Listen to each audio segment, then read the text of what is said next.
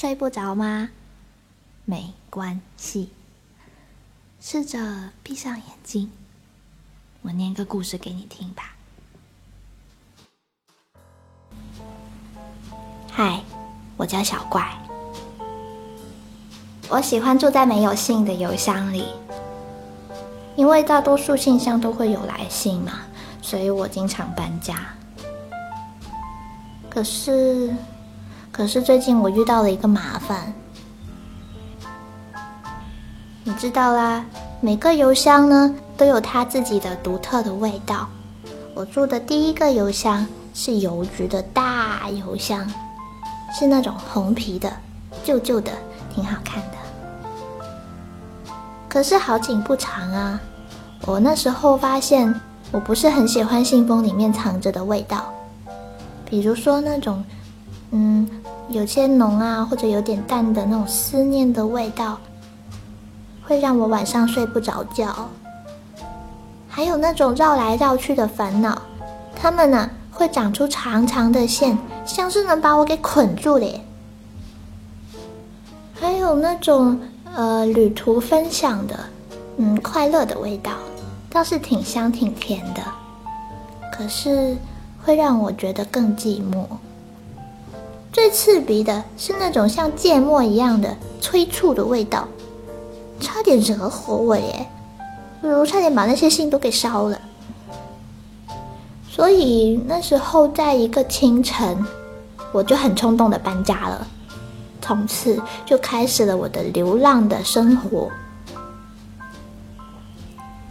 我记得我最喜欢的是一个木头邮箱，里面呢垫着薄薄的棉絮和干草，还有小孩子玩过家家的时候留下来的花环。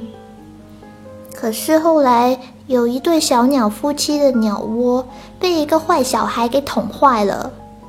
我虽然不太乐意，但还是把家让了给他们。我也住过咖啡店门口那种装饰用的铁质邮箱，那里啊有咖啡豆香香苦苦的味道，嗯，还不错。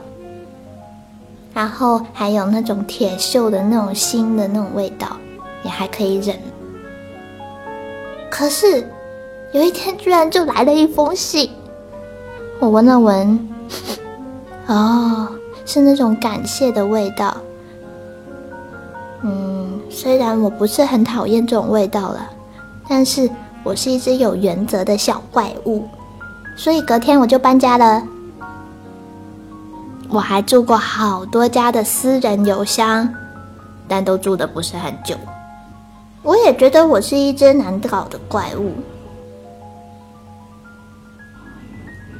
嗯，我叫小怪。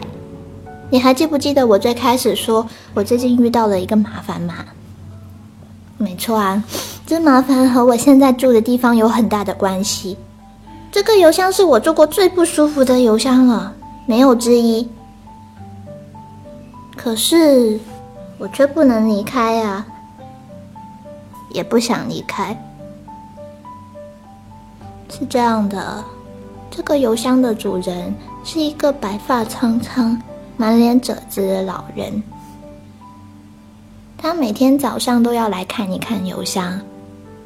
可是我知道这个邮箱里面已经好久没有信了，因为我在这里已经住了一年啦。我在想。他要是喜欢看邮箱里面有东东，他可以订报纸啊，这样我也可以找个借口早点搬掉嘛。我也不知道是哪一天早上，这个老人像平常一样打开邮箱看，很平常的就往里面问了一句：“你叫什么名字？”我那时候刚睡醒，一点防备都没有，直接就答他：“我叫小怪。”他说：“小怪，我可能等不到那封信了，你可以代替我等吗？”唉，我叫小怪，我在等一封信，我没有在搬家。